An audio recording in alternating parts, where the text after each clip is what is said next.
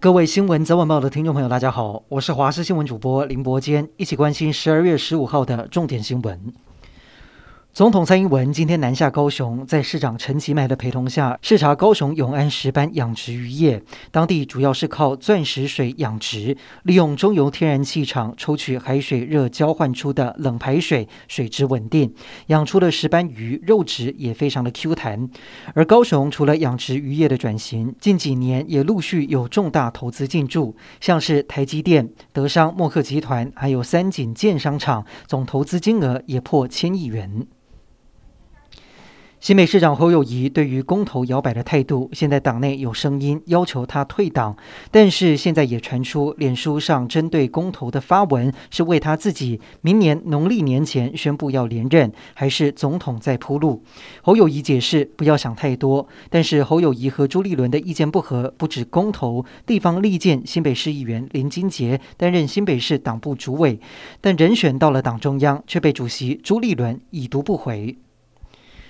台中第二选区立委补选逐渐是白热化，国民党候选人严宽恒痛批七家电视政论节目密集对他造谣抹黑，而 NCC 的回复竟然是不告不理。他呼吁大家一人一封信向 NCC 检举。对此，民进党的对手林静怡表示，严宽恒说不希望政论节目讨论他，但是招待所拆除进度严重落后，六个洞就是在那里，难道要叫台中市民视若无睹吗？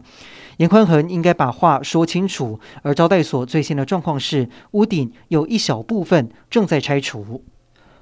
国内疫情今天新增七例境外移入个案，但是其中一例就是跟昨天确诊的境外移入案一六八五九住在同一个防疫旅馆的隔壁房客，而且发病时间更早。指挥中心现在不排除防疫旅馆里面有交叉感染的可能，目前已经先将同楼层的防疫旅客先移出，等待基因定序出炉之后再判定是否改列本土个案。另外，十二到十七岁的青少年第二季明天将由台北市。台中市以及宜兰县率先开打。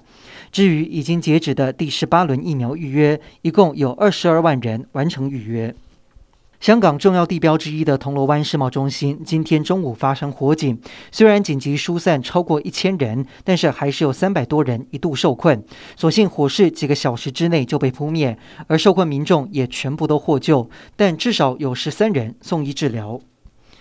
歌手王力宏和老婆李静蕾的八年婚姻确定画下句点。王力宏今天透过脸书等社群媒体同步证实，已经提出离婚申请。他表示，在婚姻当中自己做的不足，也感到遗憾。同时提到夫妻俩对于未来的生活方式有不一样的想法和规划，所以决定分开生活。虽然已经提出申请，但是永远会是一家人。